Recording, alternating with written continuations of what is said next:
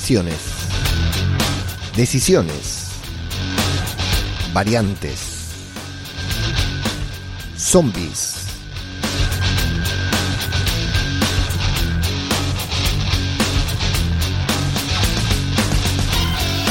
Estas son algunas de los tópicos que vamos a desarrollar en el episodio de hoy, en la review del episodio número 19 de The Walking Dead, porque en este apocalipsis no queda nada en pie, ni siquiera las relaciones, ni siquiera los vínculos, ni siquiera los vínculos, quise decir, ni siquiera la nobleza, la hermandad, la fraternidad entre dos personas que se criaron juntos y que parecen tener mucho en común.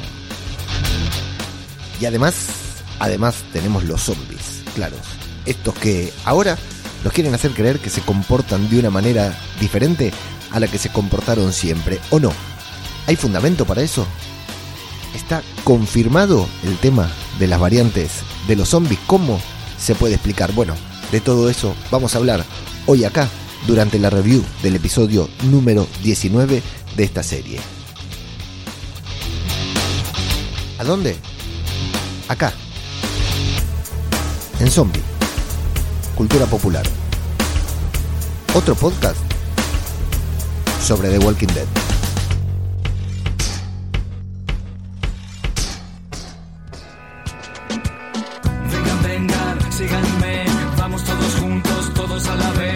Siempre adelante, no importa para qué, cero compromiso, cero estrés, salgan del agujero y recorramos el camino, arrasando nuestro paso, devorando sin respiro, una marabunta sin discurso ni sentido, acá el que piensa pierde, el que piensa está perdido, ya no hay mañana ni ayer, solo es lo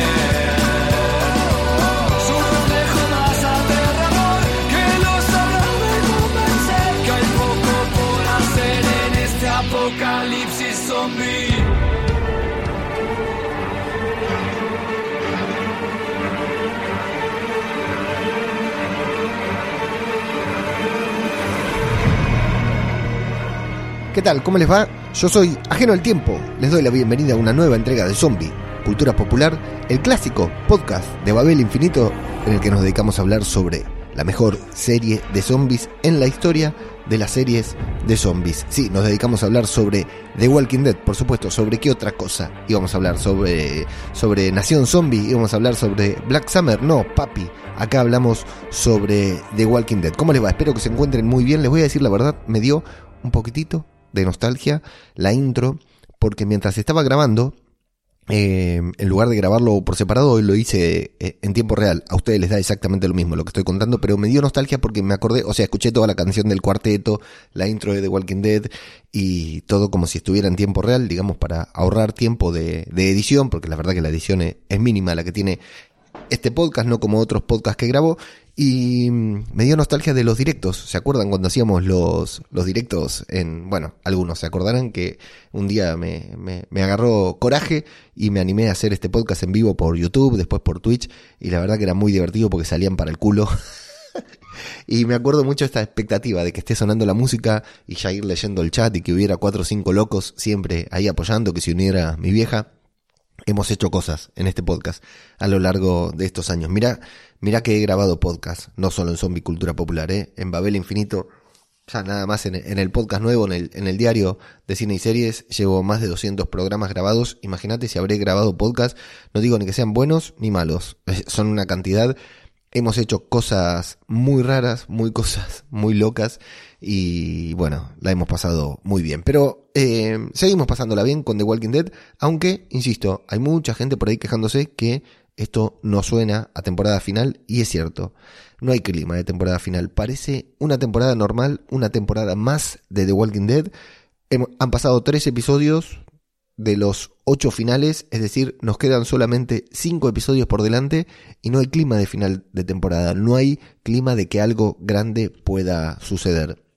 Eh, de todas maneras, bueno, The Walking Dead siempre ha sido una serie que se car caracterizó por ser de, cocción lenta, ¿no? De ir preparando las cositas poco a poco para los grandes cliffhangers de final de temporada. Así que bueno, tendremos que ver cómo se preparan para el gran evento que suponemos y esperamos que exista con el final de la serie. El episodio número 19 de la temporada final, de la temporada número 11, se llama Variant, Variante, y nos va a presentar, entre medio de, otras cositas, eh, mm, no es que nos va a presentar porque ya lo hemos visto, pero las variantes de los zombies, ¿no? Eh, que hay, que existen tipos de zombies y que no todos los caminantes son iguales. Algo que podemos ver en uno de los episodios de Tales of the Bueno, primero lo hemos visto en la propia The Walking Dead. En la propia The Walking Dead, Angela Kang había confirmado que esto era eh, como un homenaje a la, a la primera serie, a la, a la primera serie, a la primera temporada. Es como eh, recanonizar la primera temporada en donde los caminantes se tiraban al piso, trepaban un alambrado persiguiendo a Rick Grimes. En la segunda temporada, un caminante que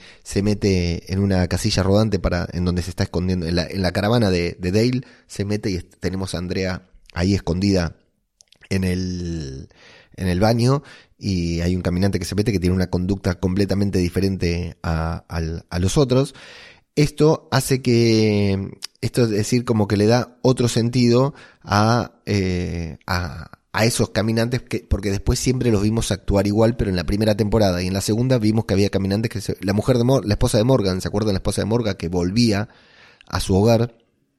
a la casa de donde vivía, a la última casa donde vivió con Morgan y entraba y, quería abrir la puerta, algo que nunca más prácticamente ningún caminante hasta este episodio hizo.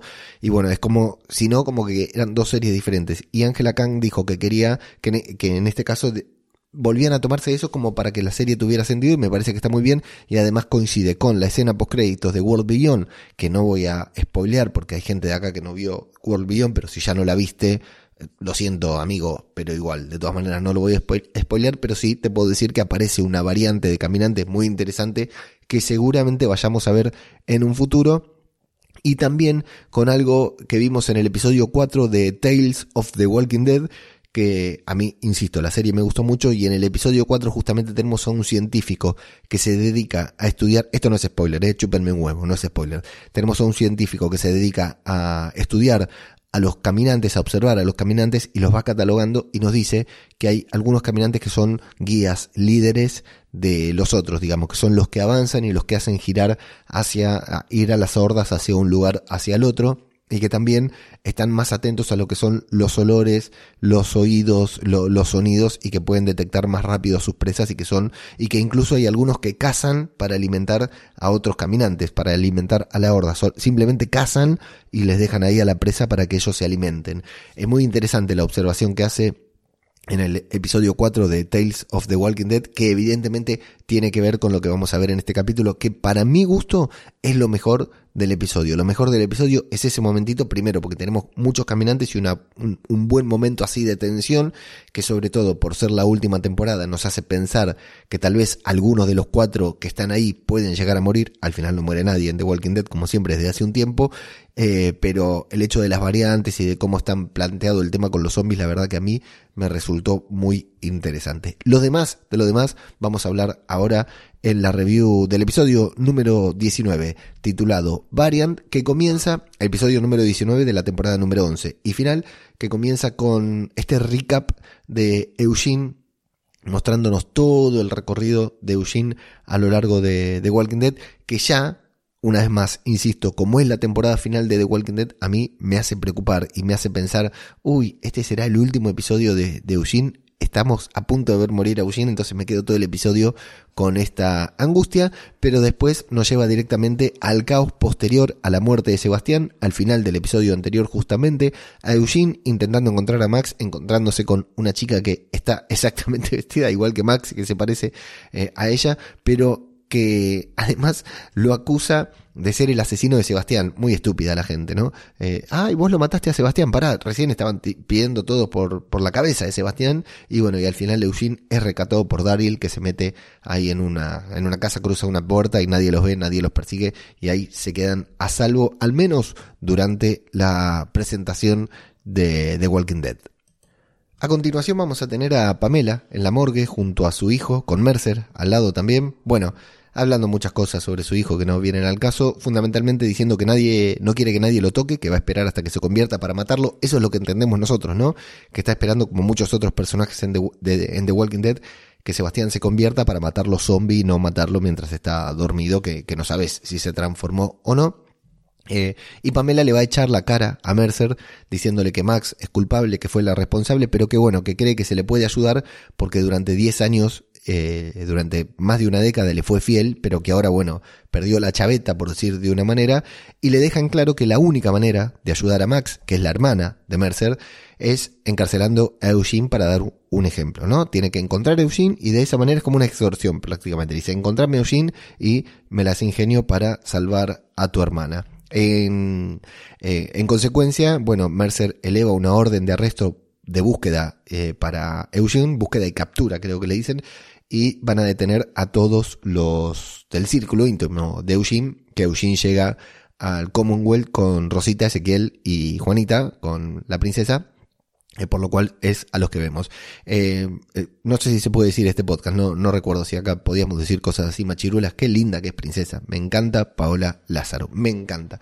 Necesita, bueno, ya es tarde, pero tenía que tener más tiempo en cámara, princesa. Bueno, escuchamos que los van a interrogar a todos hasta averiguar algo que están buscando a Eugene. Y la escena del interrogatorio entre Mercer y Rosita, la verdad que está muy bueno porque hay muchas caras, muchas miradas. Y Rosita diciéndole, dale, papi, vamos a hacernos los que no nos conocemos. En el episodio anterior, Mercer le dijo, si necesitas ayuda para salir del Commonwealth algún día, contá conmigo porque te respeto y acá Rosita le va a decir, ¿me vas a tratar como una cualquiera, papi? Bueno, y está muy bueno como le respondes también, ¿no? ¿De qué hablaron? De tu hermana. Esa está buena. ¿Te vieron con Eugene? Sí, pero antes del incidente. ¿Y de qué hablaron? De tu hermana, justamente. Está muy bueno porque le tira la, la pelota y bueno. Eh, lo que le cuenta Rosita es que Max no quería irse con ellos, que se quería quedar en el Commonwealth y eh, al final Mercer le va a decir, bueno, para Rosita, te respeto, sé que ustedes son familia, al fin, a final de cuentas, Eugene va a estar con vos, así que decirle que se entregue, porque si no, todo va a ser mucho más complicado para ustedes, porque ellos tenían un convenio con Pamela, habían firmado recién, después de los eventos con Horsby en el episodio pasado, que Pamela los iba a dejar irse a su hogar, a Alejandría, Hilton, bueno, Hilton no, Alejandría, y a, bueno, a la gente de Oceanside también, que todavía no sabemos si están todas vivas, eh, y que iban a seguir con el convenio, ¿no? multilateral de ayuda entre ambas comunidades, pero que si no entregan a Eugene, todo va a empeorar y nadie se va a poder ir del Commonwealth. Con esa advertencia la deja ir. Y Rosita se va a ir a la parroquia. ¿Dónde está Gabriel? Rosita se va a ir a la parroquia, donde está Daryl afilando su cuchillo y en donde está escondido Eugene en una condición psicológica deplorable. Descubrimos que a Daryl también lo interrogaron de la misma manera, que fueron todas preguntas, y bueno, que están planificando irse. Primero, lo están protegiendo a Eugene ahí en la parroquia. Eh, al amanecer se van a tomar el palo desde ahí, van a aprovechar la rotación de los guardias. Daryl tiene experiencia, sabe cómo hacer, pero Eugene eh, dice que eh, Rosita le pregunta, ¿cómo estás? Y Eugene dice, estoy mejor de lo que, de lo que me merezco. Se, siente muy mal, está muy mal por haber traicionado a Max, pero también está muy mal porque sus amigos están ahí protegiéndolo y él eh, los está arriesgando, ellos están arriesgando por ellos y él no quiere dejar a Max, no se quiere ir al amanecer porque quiere, no, no se puede ir sin Max, evidentemente. Y bueno, por los altoparlantes vamos a escuchar que lo están buscando Eugene y que Daryl y Rosita van a elegir, eh, van a decidir salir a buscar ellos a Max porque Eugene está empecinado en salir a buscarla, insisto, obviamente, ¿no?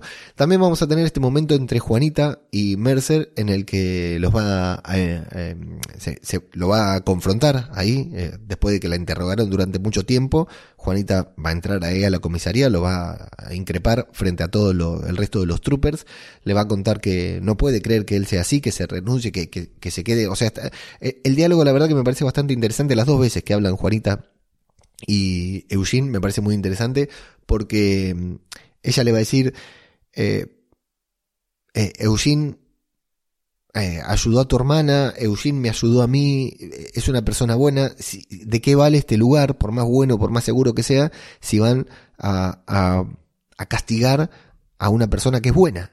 Dice, o sea, Eugene hizo lo que nadie más hizo conmigo, me aceptó tal como soy, al igual que vos, Mercer, le dice. Y Mercer le dice, bueno, tengo, yo tengo que cuidar a mi familia, si a tu familia también la cuida Eugene. Y después le dice, va a tener un juicio, un juicio justo. Y el final de la frase está buena porque le dice, ¿cuál es el punto de este sitio, de un sitio tan bueno como el Commonwealth, si van a condenar a un hombre bueno, ¿no? Pequeñas cositas que entiendo, por como nos lo va mostrando la serie, que va a mostrar un cambio en lo que es Eugene, ¿no? Que eh, Eugene no, el Mercer, ¿no? Que lo vemos implacable, lo vemos determinado, tiene que salvar a su hermana, tiene que mantener el Commonwealth, tiene que proteger a los Milton, y entiendo que de esta manera Mercer eh, va a ir cambiando muy de a poquito por cosas que van a pasar después. Vamos a ver a Max en una escena muy cortita escapando de manera muy estúpida. Cuando la vida Rosita, bueno, se va a topar Ahí eh, la van a encontrar los, los troopers, le va a hacer una escena, una, señal a Rosita para que no se meta, para que ella quede libre también y bueno, al final la van a detener a Max, que muy mala para esconderse, la verdad que bastante, eh, con lo mala que es para esconderse, bastante aguantó. Y luego Mercer, junto a su hermana, queriéndole hacerle firmar una declaración en la que habla sobre una medicación que tomó o que dejó de tomar, que estaba eh, confundida y que por eso manipuló las grabaciones en un estadio de paranoia. Bueno, quiere hacer justificar su actitud echándole toda la culpa a Eugene. Max lo mira, lo, lee en voz alta para nosotros, gracias Max por leerlo, y Mercer le va a pedir, fírmalo, porque no hay manera de que salgamos adelante si no firmas esta, este descargo que lo culpa a Eugene. Y Max le va a decir, Mercer, a su hermano, ¿no? A su hermano sobreprotector. Le dice, Mercer, ¿entendés que Eugene me salvó la vida? Que Sebastián me estaba por matar y que Eugene me salvó. Así que, mm, después de un intercambio de palabras, Mercer le va a decir que lo único que él quiere es salvarla a ella. Y ella, por el contrario, lo que está tratando es de salvar al Commonwealth. Salvar al Commonwealth de los Milton, ¿verdad? Luego habla, bueno, nos dejan claro que no va a firmar y dice que su padre estaría orgulloso de ella por esa actitud, por lo que hizo, que a su padre le hubiera gustado Eugene y que no estaría para nada orgulloso, de hecho que se avergonzaría del propio Mercer. Ahí también, junto con lo que pasó antes, ya viene pasando algunas cositas, pero junto con lo que Juanita le dijo antes, lo que Juanita le va a decir después, y esto que le dice Max, creo que es clave para un cambio que entiendo que va a llegar en en Mercer en los próximos episodios y que para ser honestos ya es hora, ¿verdad? Bueno, Eugene quiere salir a buscar a Rosita, está dispuesto a, enfrentar a Daryl, eh, es un gran momento, bueno, e, este es un momento para destacar que eh, estoy haciendo, para recordar que estoy haciendo la video reacción. La verdad que me interesa poco y nada, pero ya que ustedes son tan fans de The Walking Dead como para escuchar este podcast, bueno, eh, estoy de hecho, todavía no vi el episodio 20, el episodio 20 todavía no lo vi porque no tuve tiempo de filmarme. Lo iba a ver ahora a las apuradas y digo, no, no, voy a esperar a mañana para poder filmarme porque quiero subir la video reacción para compartir con ustedes la experiencia completa de eh, la última temporada de The Walking Dead. Es una pavada porque como digo siempre casi no reacciono. Pero bueno, si la quieren ver, está subido ahí en el YouTube de Babel Infinito. Dejo el enlace acá directamente. Ya está subida la reacción a este mismo episodio. Y en este momento, la verdad que me reí muchísimo porque lo de Eugene con Daryl es brutal. No está hecho en tono de comedia, pero a mí me hizo reír muchísimo. No sé qué les pareció a ustedes. Eh, un detalle es que acá Daryl está como un poco hinchado las pelotas de Eugene, ¿no? Daryl hizo mucho, para enfrentarse al Commonwealth, primero, estaba bien acomodado en el Commonwealth, pero al final se terminó resistiendo por respaldar a su gente, termina logrando un acuerdo para que puedan irse de allí y vivir tranquilos, y Eugene tira todo por la borda, Eugene junto a su novia. No dice nada, Daryl, pero me da la sensación de que está bastante hinchado las pelotas en este episodio de Eugene. No, es, no obstante, es el que lo rescata al principio, pero acá se hace a un lado, sabiendo que Eugene no va a salir. ¿No? Como dice Eugene, bueno, sabes que soy un cobarde, pero Daryl le dice, no, no, lo que sos no es un cobarde, sos inteligente, sabes que lo mejor que podés hacer no es salir, todo lo contrario, es quedarte. Bueno, Eugene nos va a volver a hablar sobre la manera en la que logró sobrevivir, ¿no? Engañando que lo dice todas con palabras complicadas y después lo mira a Daryl y le dice, quiero decir que estoy mintiendo, sí, sí, me lo imaginaba. Y luego se va a preguntar si nacen valientes o si nacemos valientes o nos convertimos en valientes y Daryl dice ambas, con muy pocas palabras, muy monosilábico. Está Daryl, pero gran momento ese que Eugene se le para de manos y dice, bueno, si, si me vas a detener vamos a tener que pelear. y Daryl lo mira como diciendo, pero ¿qué le pasa a este gordo? Y se hace a un lado porque ya está.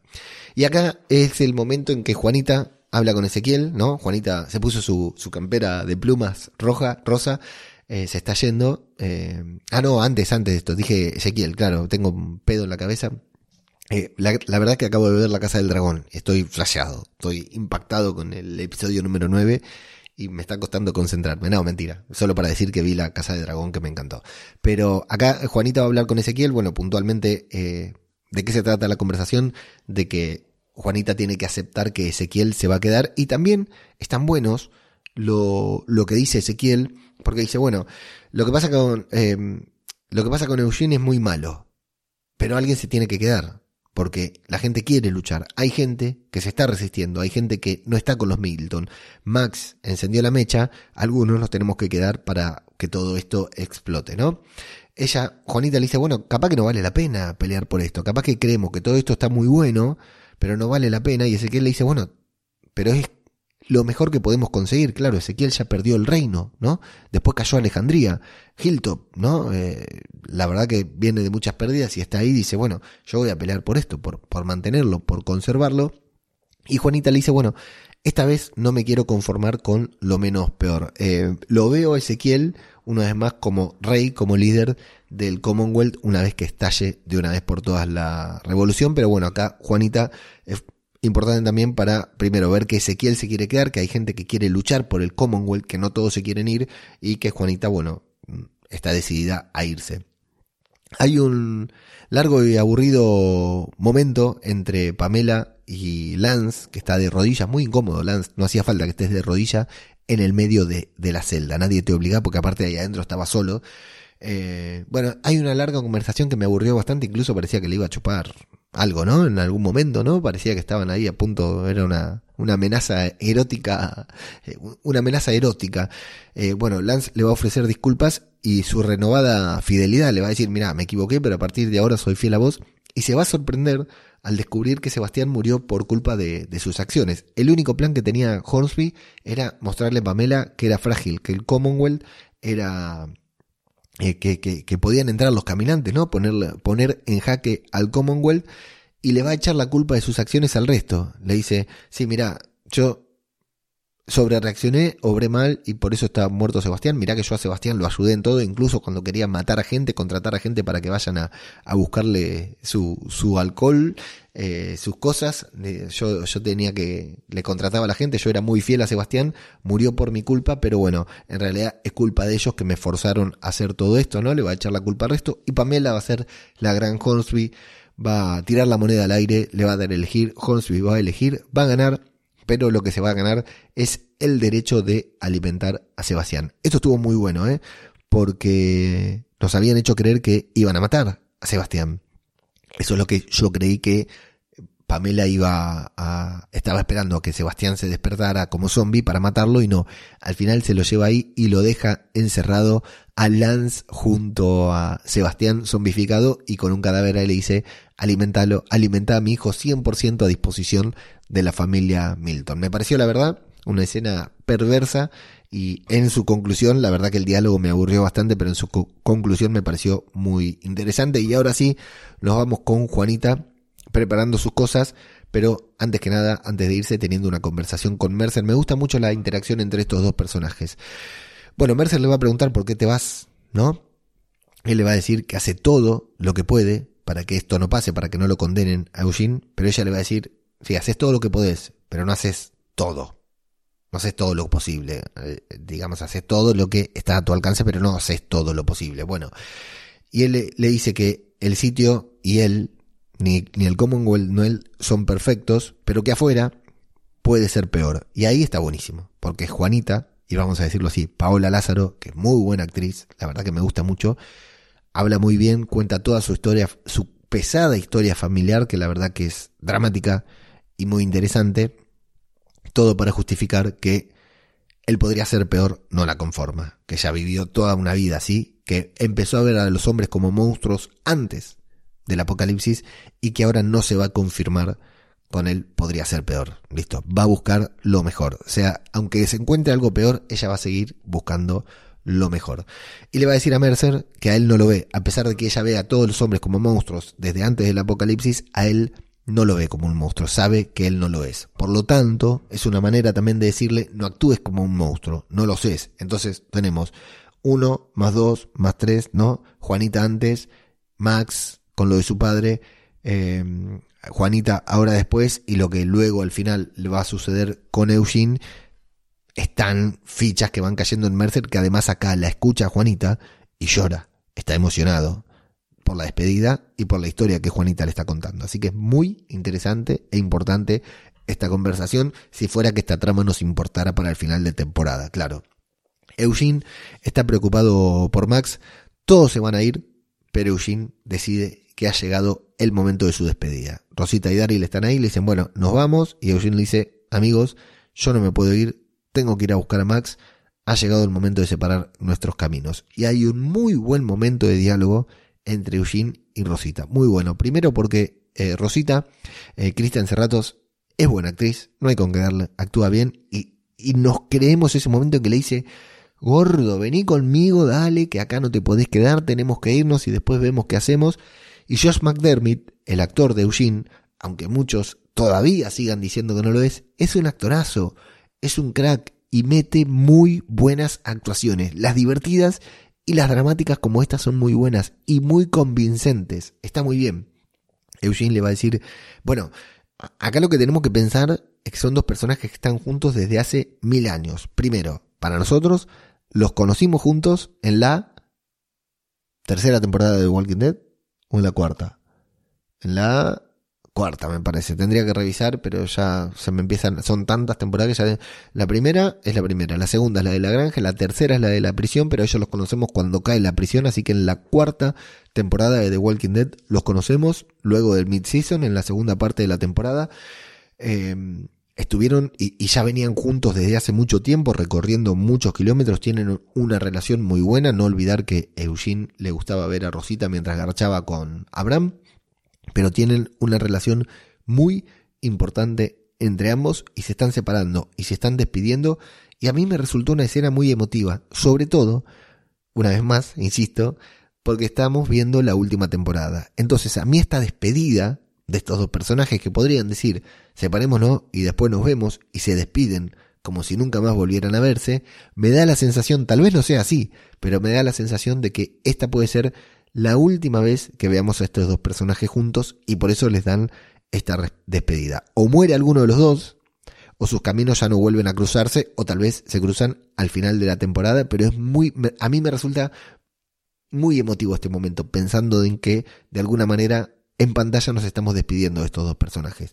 Rosita llora en el momento, Eugene entiende que este es el final de su camino, que sigue con Max o se muere, que ya no podría seguir vivo si no es con Max.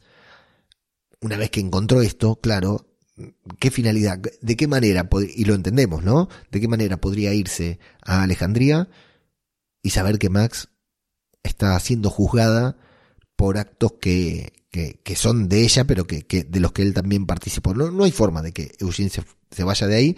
Y claro, toma la decisión de, le pregunto a Daryl, ¿nacemos valientes o nos hacemos valientes? Las dos cosas. Bueno, sí, Eugene tal vez no nació valiente, pero en este momento ya lo habíamos visto con muchas actitudes muy buenas, pero en este momento tal vez toma su acto de, de valentía más grande. Dejar a su amiga, dejar a Coco, y que de Coco en este capítulo nos enteramos que se llama Socorro.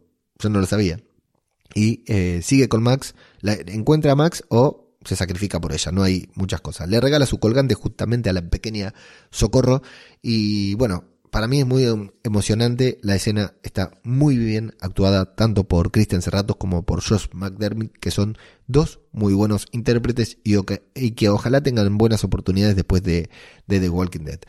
Eh, Eugene se va a presentar de pie en la comisaría, va a confesar que él es el responsable que actuó solo y que Max no tuvo nada que ver con él, ¿no? Va a entrar caminando, lo tiran de rodillas, pero él entra caminando solo y nadie lo mira. Pasa, camina como cinco metros sin que nadie lo vea. Podía llevar una bomba tranquilamente. Bueno, y Eugene, eh, Mercer se lo va a quedar mirando porque, claro, es un gesto muy noble por parte de Eugene, porque Max ya decidió eh, confesar ella. Decidió no, no echarle la culpa a Eugene, aceptar sus cargos, por lo cual su hermana está perdida, en cierta manera, y Mercer no puede hacer nada. Y aparece este tipo, que es al que todos están buscando, al que ya habían perdido, al que tal vez se podría haber escapado, aparece este tipo, se, em, se acusa, no, se reconoce como culpable, se autoinculpa, pero además exculpa a Max, que estaba dispuesta a asumir las consecuencias.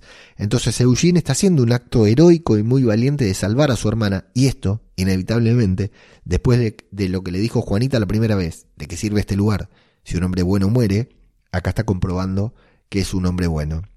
Después de, lo que le dijo eh, su hermana, que le dijo, a papá, tu papá, papá estaría orgulloso de mí, a papá le caería bien Eugene, que me salvó de Sebastián, pero vos, tu actitud le daría vergüenza. Punto para, para Mercer, ¿no? De quedarse pensando en eso. Y luego Juanita diciéndole, no sos un monstruo. Y ahora apareciendo este hombre, que es bueno, que salvó a Max y que está dispuesto a sacrificar, a mentir, sacrificándose por ella. Bueno, es, todo esto tiene que hacer efecto en Mercer, evidentemente. Pequeño vistazo a Max, descubriendo, bueno, a Max entendemos enterándose que Eugene se entregó. Eh, a Eugene contemplando su soledad y luego a Rosita que termina de empacar pero es intervenida por dos ciudadanos desconocidos que tiene bueno que van a tener una, un muy buen enfrentamiento muy cortita pero muy cortito pero muy buen enfrentamiento de Rosita. Más, más escenas así para Rosita carajo. Cada vez que tiene una escena de acción está muy buena y la ponen ahí a, a mirar con cara de culo. Es muy buena Rosita. ¿te acordás cuando se peleó ahí en Alejandría? Que tuvo una pelea espectacular con una fuerza, es un gran personaje, Rosita. Bueno, eh, se le dan muy bien las escenas de acción, de todas maneras la toman muy por sorpresa, no puede eh, afrontar esta pelea contra los dos que al final la terminan capturado. Vamos a ver quiénes son, por qué y para qué, ¿no? Porque para nada tiene que ver con gente de Mercer, son más de Hornsby que de otra cosa, así que eso lo veremos en el próximo episodio. Ahí termina el episodio, pero por si no lo notaste antes, porque me olvidé de avisarlo, hice toda la trama del Commonwealth seguida, que está muy buena, pero ahora nos vamos con la otra trama que es a mí la que más me gustó, la más irrelevante, pero la que más me gustó también porque creo que es muy importante para el universo de The Walking Dead Vamos a ver a los cuatro que se fueron del Commonwealth hacia Oceanside. Vamos a descubrir que son liderados por Aaron, que hace mucho, hace algunos episodios ya que está muy intenso, que quiere hacer las cosas ya de mal humor y no quiere desviarse cuando se cruzan con una horda porque quiere llegar eh, tan pronto como pueda a Oceanside. Yo creo que cuando lleguen a Oceanside se las van a encontrar todas muertas. Yo entendí cuando Lance tiraba la moneda en, en los episodios pasados que los de Oceanside iban a morir todos. Así que vamos a ver. Jerry le dice, no es buena idea, amigo, pero bueno, se va a empecinar en hacerlo. Al final, la carreta se va a atascar, Jerry se va a joder la pierna y van a tener que parar igual. Eh, aquí cuando se atasca la camioneta y le pisa a Jerry también en la videoreacción, me vi, no me acordaba, yo me vi y hice cara como diciendo, qué pelotudo este Aaron, ¿no? Oh, hasta incluso Jerry, qué, qué, qué accidente tan estúpido para desatascar la, la carreta. Bueno, pero acá es justamente cuando te digo, empezamos a ver estos comportamientos de los caminantes, cuando uno de estos caminantes, que van caminando para otro lado, que ellos se desvían antes de llegar a ellos, se da vuelta porque los escucha. Algo que, insisto, lo explicaron claramente en el episodio 4 de Tales of the Walking Dead, así que si no la viste, anda y míralo porque está muy buena la explicación que dan para entender este, este momento. Se van a topar con un sitio que en 10 años de serie jamás habían visto. Está bien, iban fuera de la carretera, pero es curioso, ¿no? Que es así medio, un poco medieval también, que Jerry va a querer convertir en el reino 2.0, mientras Elijah y Lidia coquetean, pero ella le quita la cara, le quita la boca para que no le robe un beso, como decíamos en Lanús, mientras Aaron los está observando y está un poco distraído, malhumorado y, lo ignora a Jerry justamente cuando le dice lo del reino 2.0. Bueno, va a decidir tomar la primera guardia, ¿no? Dice, yo hago el primer turno de la guardia, no sé para qué, Aaron, ¿para qué tomaste esa guardia? Durante la guardia, que la está haciendo con Lidia, van a hablar, va a hablar sobre, ella va a hablar sobre, le va a preguntar sobre su relación con Elijah y ella lo que le va a decir, no estoy preparada para tener otro amor después de, de Henry.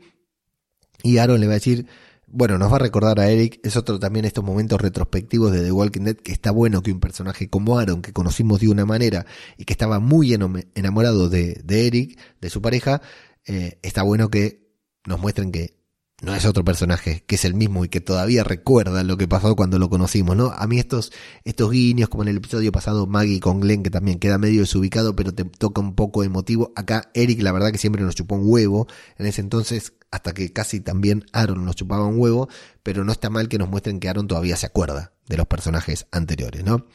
Y le va a decir algo así como diciendo, bueno, vos le podés decir no mil veces, pero algún día te vas a arrepentir. Lo único que podés controlar es el sí porque la vida te va a quitar mucho, vos lo único que puedes eh, lo, único que puedes controlar es las veces que decís que sí, que tomas las cosas que la vida te da. Mientras ellos están hablando, vamos a ver la mano de un caminante trepando la pared y está muy bien como nos van dando de a poquito, de a poquito. ¿Y qué tal si no hubieran mostrado nada de esto en el tráiler, no? Pero bueno. Bueno, por la noche, Lidia y Aaron, que estaban muy atentos haciendo la guardia y que cuando estaban hablando de esas pelotudeces de Elijah y, el, y Eric, ya había un caminante trepándose. Entendemos que después de esa mano puso la otra y después de esa mano asomó la cabeza y después de asomar el cuerpo cruzó una pierna, cayó del otro lado, se levantó y empezó a caminar, ¿no? Y que de alguna manera ese caminante abrió una puerta porque si era el caminante guía, como dicen en Tales of the Walking Dead, esto tampoco está claro porque todos no trepan trepa solo la variante, trepa todo, trepa solo esa variante, pero el resto de los caminantes no necesariamente trepan. Bueno, eh, entonces de alguna manera les abrió la puerta, les dijo por dónde ir a todos los demás caminantes que entraron después. ¿Quién carajo estaba de guardia? ¿Lidia? ¿Aaron? ¿Para qué mierda se quedan de guardia? Si van a encontrar un refugio con muros y no se van a enterar que entran por lo menos 50 caminantes. La peor guardia en la historia de The Walking Dead es esta, la peor. ¿eh? Bueno, van a descubrir que los caminantes, que una gran horda eh, entró al reino, se van a enfrentar a un par, eh, van a alertar, a despertar al resto también. Hay uno de los caminantes que creo que será el mismo, que ofrece resistencia, ¿no? Vemos que Lidia le quiere golpear con el palo y él le agarra el palo y le, le forcejea como para sacárselo, ¿no?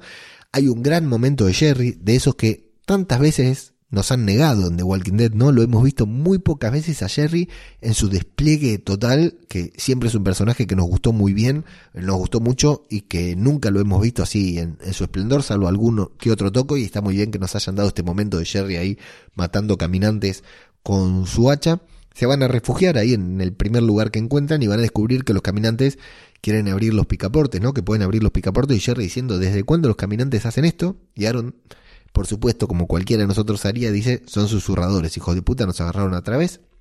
Así que van a decidir eh, refugiarse en el techo. Y yo acá, te digo que me cagué un poquito.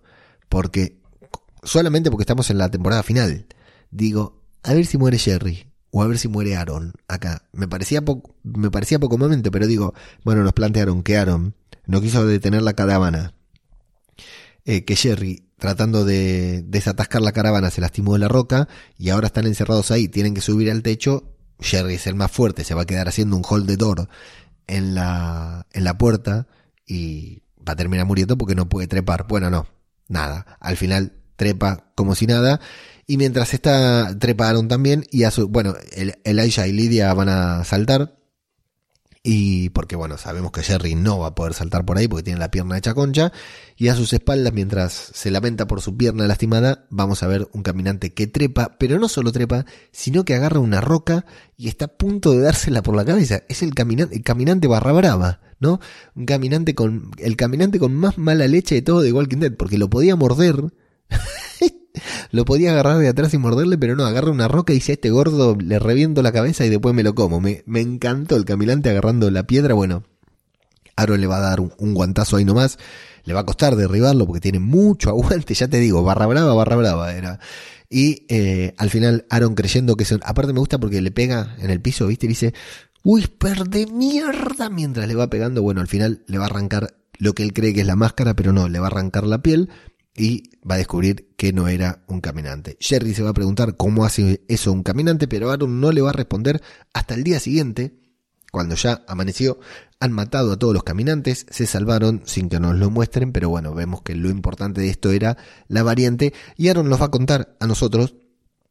Esto está bien también porque Aaron es el que viajaba, ¿se acuerdan? Es el que iba a buscar sobrevivientes, el que iba de un lado a otro, no era el que hacía las expediciones.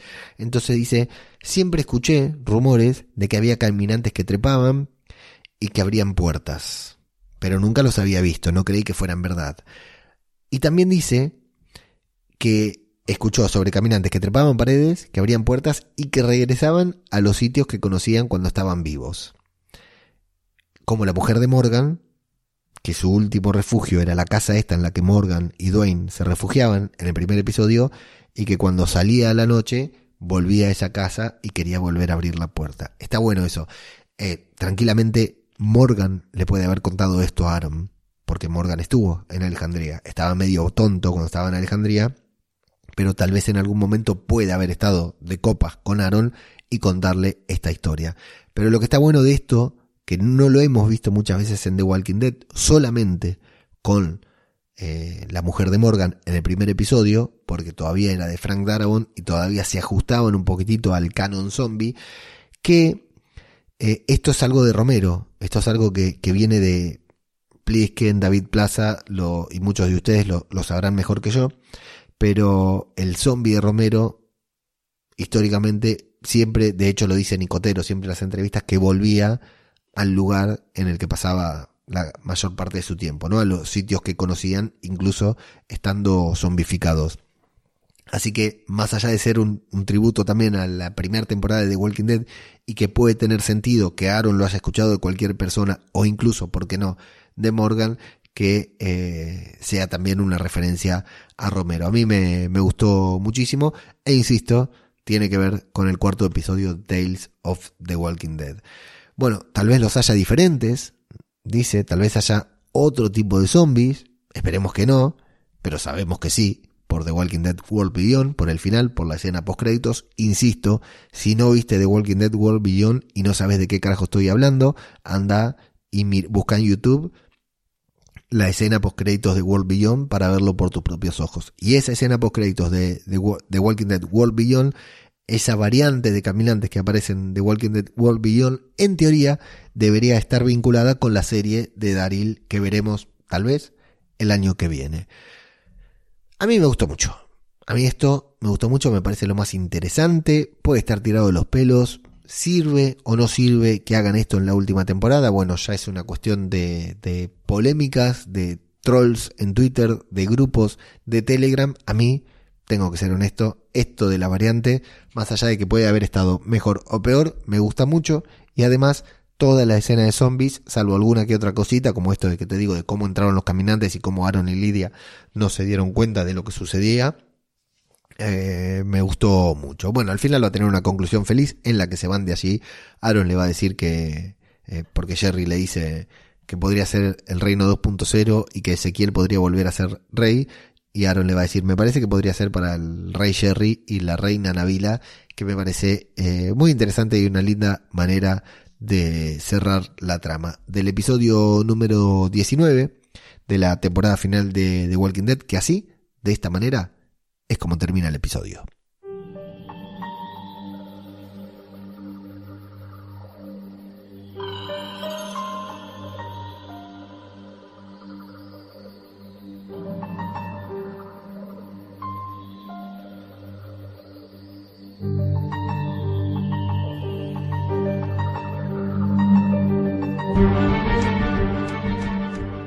Episodio número 19 de la temporada final de The Walking Dead titulado Varian. Un buen episodio, un buen episodio. Eh, ¿Es un buen episodio de The Walking Dead? Lo es, confirmado. Puedo asegurar que es un buen episodio de The Walking Dead. Un episodio número 3 de cualquier temporada. ¿Es un buen episodio de final de temporada? Mm, no lo creo, no lo creo. Me parece que es un episodio más de The Walking Dead cuando todos estamos esperando todos estamos esperando ver ocho episodios que nos vuelen la cabeza. No obstante, claro, a mí me sigue gustando, sigo viendo The Walking Dead, sigo con ganas de saber, sigo, sigo con esta incertidumbre de saber cómo termina la temporada.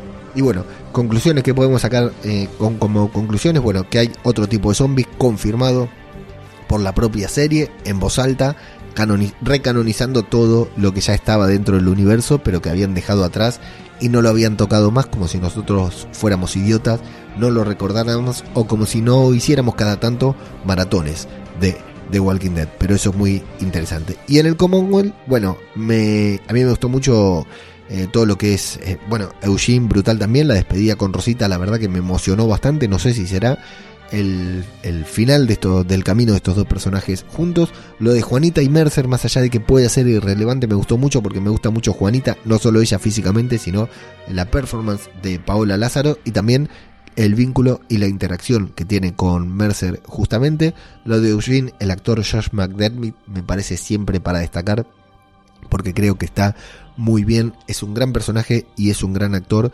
y un gran intérprete muy maltratado por el doblaje español y por la gente de por, muchos de los seguidores de The Walking Dead a quienes no les gusta, pero el arco del personaje, fíjate en el recap que hacen al, inicio del episodio, ¿no? En el previously de, Eugene en The Walking Dead, en toda la serie, el recorrido que tuvo fue brutal. Y bueno, me quedo con la duda de cómo va a reaccionar Mercer con Ezequiel como futuro eh, candidato a liderar el Commonwealth y con estos dos que fueron a buscar a Rosita. No me la lastimen a Rosita, hijos de puta. Pero nada de eso eh, lo vamos a ver en este episodio, lo vamos a saber recién en el próximo o tal vez los próximos. A mí el capítulo, como capítulo, me gustó mucho, pero acá lo importante no es lo que yo opino del episodio, sino justamente todo lo contrario. Lo que opinan ustedes y dejan en los comentarios de iVoox.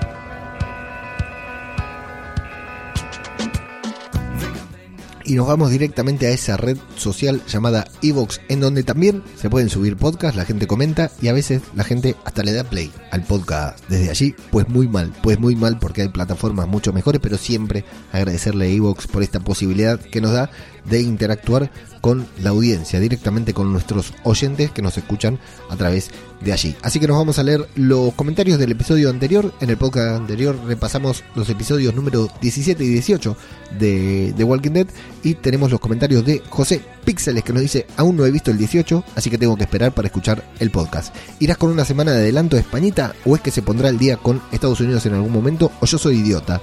Ruego confirmación. Un abrazo. Eh, hay dudas sobre tu última consulta, pero lo que sí te puedo decir es que, bueno, al final ya voy a la altura de España. De hecho, hasta me atrasé un par de días. Así que vamos, vamos a tiempo con España, ya lo pueden escuchar sin ningún problema. Y yo tengo un margen más para grabar, que la verdad vengo con los tiempos muy cagados. Gracias, José, como siempre. Con su Martín Fernández, Muchas gracias Consu por todo. Eh, yo también he escuchado la mitad solo, jaja. Los soldados están, los soldados estos son unos inútiles. Me encantó ver a Rick al principio, poco más de momento, sí, con el episodio 18, que es el único que había visto Consu. Alex R. González González nos dice, acá no ha salido el 18, no sé cuál va a ser el rol de la mancomunidad en la resolución de las cosas eh, a la serie. Eh, un saludo, Alex Ángel Méndez Bartolomé dice, yo también estoy igual, no lo escucharé hasta que no salga el 18 en España.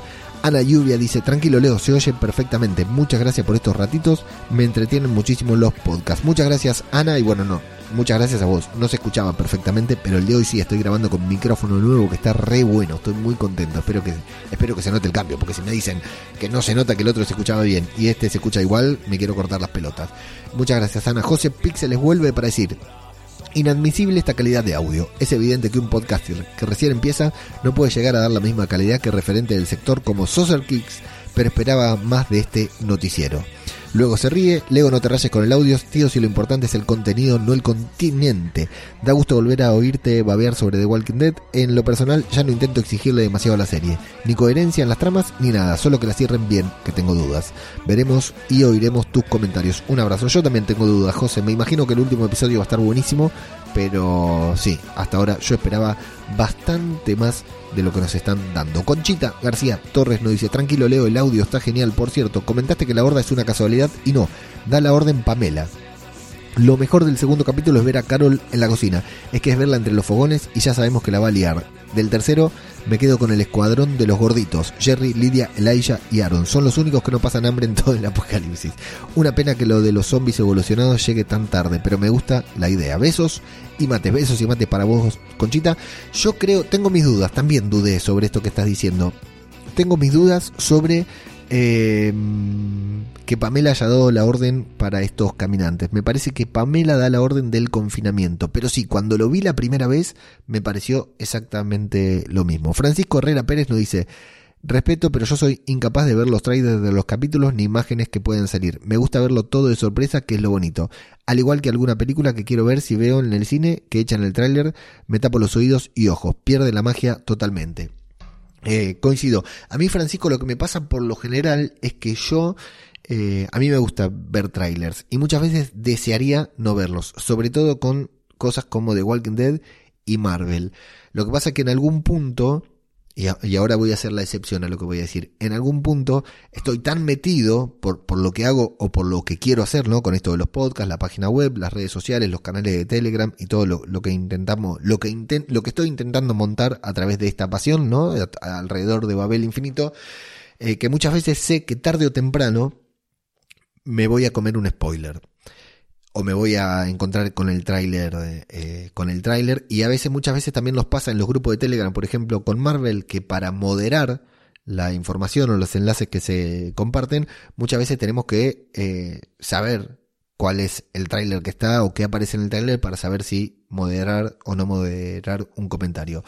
Eh, la palabra moderar se habrán dado cuenta que no me sale bien y moderar tampoco es que moderemos demasiado porque para nosotros eh, la moderación es media cosa, no me siento muy cómodo moderando, pero bueno, lo que quiero decir que estoy tan expuesto a todo que sé que en algún momento me lo voy a terminar cruzando. Raro sería a mí, en mí, por ejemplo, llegar a ver Black, Black Panther eh, Wakanda Forever sin llegar a ver el tráiler o sin enterarme. Entonces sale el tráiler y lo, lo miro. Y muchas veces sale una filtración y ya voy a leerla porque digo, en algún momento, por algún lado, me la van a colar. Alguien me va a enterar. Y con The Walking Dead me pasa lo mismo. Sigo tantas cuentas de The Walking Dead. Estoy tan al tanto de The Walking Dead que termino viendo. Ahora, esta es la salvación que quería hacer. Como estoy tan cagado de tiempo, por, la, por una sencilla razón, estoy trabajando 8 horas fuera de casa, más 30 minutos que tengo de ir hasta el trabajo, más 30 minutos que tengo de volver. Hay 9 horas de mi día, contando las 6, 7 horas que duermo. Bueno, hay 15, 16 horas de mi día en los que estoy más o menos al límite de los spoilers, porque en el trabajo tengo el teléfono, pero no lo uso tanto como, como normalmente lo haría si estuviera en casa. Entonces hay unas 15, 16 horas que me mantengo al margen. Entonces, he logrado al menos hasta ahora, evitar ver el tráiler. Por ejemplo, estoy grabando el 19, del episodio 19, tengo el episodio 20 descargado, pero todavía no he visto el tráiler, todavía no he visto el tráiler. Así que eh, no me voy... Eh, hasta ahora tengo la suerte de no poder... Eh, de poder no spoilearme. Lo mismo está pasando, por ejemplo, con La Casa del Dragón, que apenas encuentro tiempo para grabar el podcast. Quienes son oyentes de Zombie Cultura Popular, quienes son oyentes de Babel Infinito, saben que una de las cosas que más me gustan a mí de hacer review es ser uno de los primeros en publicar.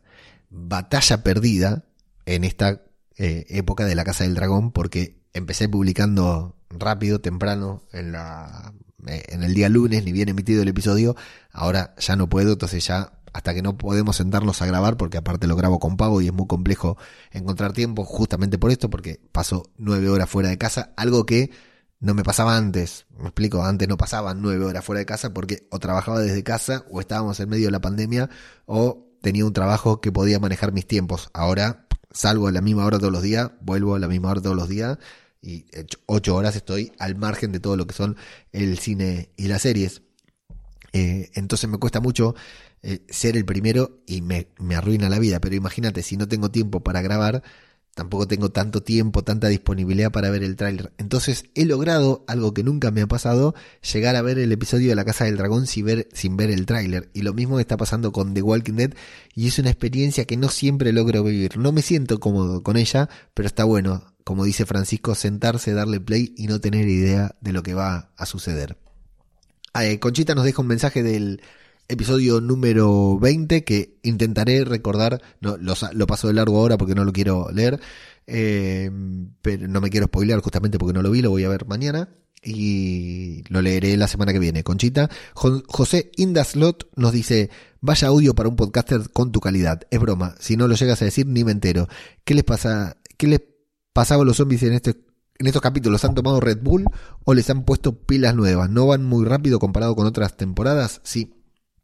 Bueno, así son estos caminantes, José, de esta temporada. Sí, eh, me cago en todos ustedes, ¿eh? Si no escuchan la diferencia entre este micrófono y el de la semana pasada, te juro que me quiero martillar un huevo. Y nuestra querida Cristina Alvará nos dice, pues ya he visto el 19, que debo ser la única que va con la Fox. Me gustó este inicio de fin de temporada, Pamela se queda sin apoyos, pero sigue reinando. Los nuevos zombies asustan, era uno solo en toda la horda, ¿no? Con ganas de escucharte y compartir contigo este final de serie. Sí, era ese, que es el guía. Eh, Chris, tenés que ver Tales of the Walking Dead si no lo viste. Voy a insistir una vez más. Hay que verlo. Amigos, amigas, muchas gracias por haber llegado hasta aquí. Eh, creo que hemos tocado todo lo que había que tocar sobre este episodio. Creo que le hemos sacado más jugo del que le podíamos sacar porque ha sido un buen episodio, pero Mm, no sé si el episodio que queríamos ver sobre The Walking Dead. Así que la semana que viene, en cualquier momento, tan rápido como pueda, una nueva review aquí disponible para ustedes y habremos llegado a la mitad de la tanda de final de episodios de la temporada final de The Walking Dead. ¿A dónde habrá sucedido esto? Aquí, en Zombie, Cultura Popular, otro podcast sobre The Walking Dead. Muchas gracias y hasta la próxima.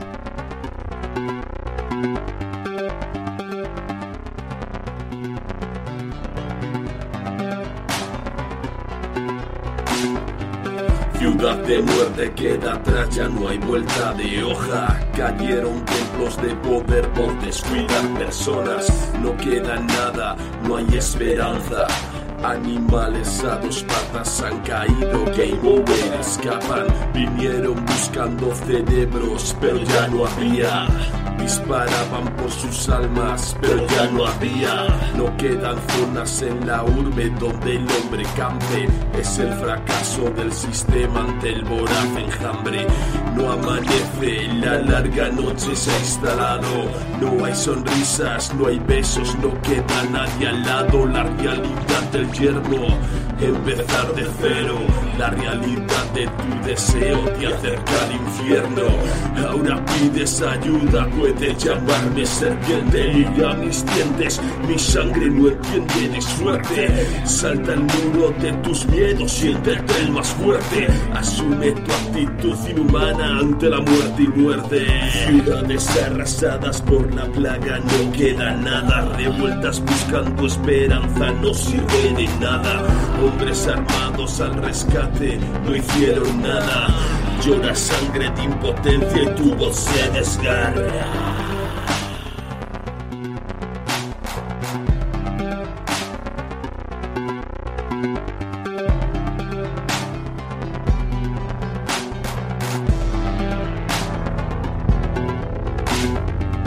Puedes correr y buscar tu remanso de paz. Lejos del ser humano puedes llamarte serpiente. Mundo globalizado, mundo infectado, un mundo inerte.